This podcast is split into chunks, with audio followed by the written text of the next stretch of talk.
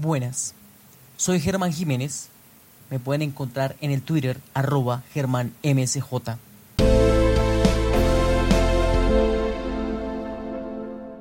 Lectura del numeral 4.1.1.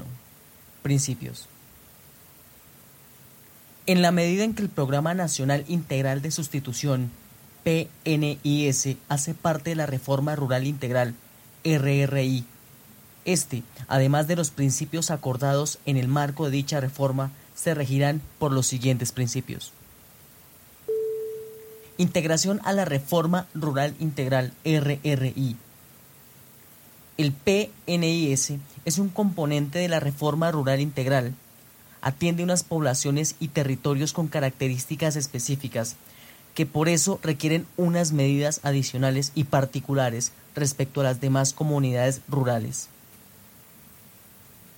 Los territorios afectados con cultivos de uso ilícito pueden coincidir con zonas priorizadas en las que se implementen los programas de desarrollo con enfoque territorial, PDET, en cuyo caso las acciones y ejecución del programa deben adelantarse en el marco del plan de acción para la transformación regional del respectivo territorio.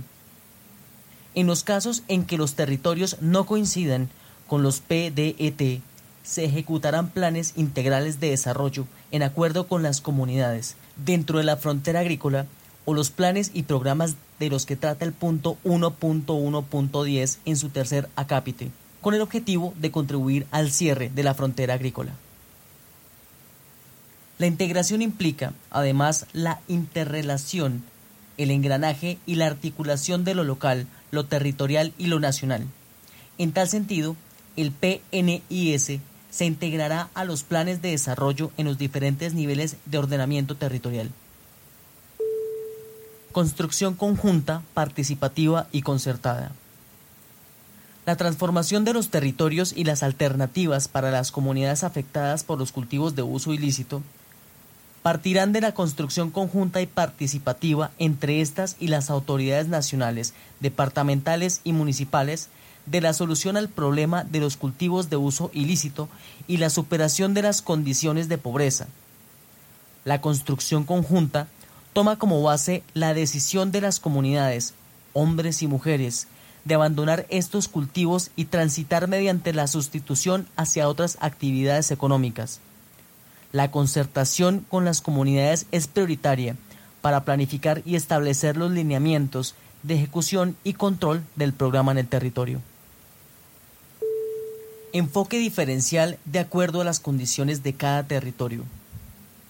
El PNIS que se implemente debe tener un enfoque territorial y de género en los términos definidos en el RRI.1, es decir, que debe reconocer y tener en cuenta las necesidades, características y particularidades económicas, culturales y sociales de los territorios y las comunidades rurales, en especial de las comunidades indígenas y afrodescendientes, y de las mujeres en estas comunidades y territorios, y garantizar la sostenibilidad socioambiental. El carácter participativo del PNIS permitirá elaborar diseños en consonancia con la especificidad y la naturaleza socioeconómica del problema tal y como se presenta en las diferentes regiones del territorio nacional respeto y aplicación de los principios y las normas del Estado Social de Derecho y convivencia ciudadana.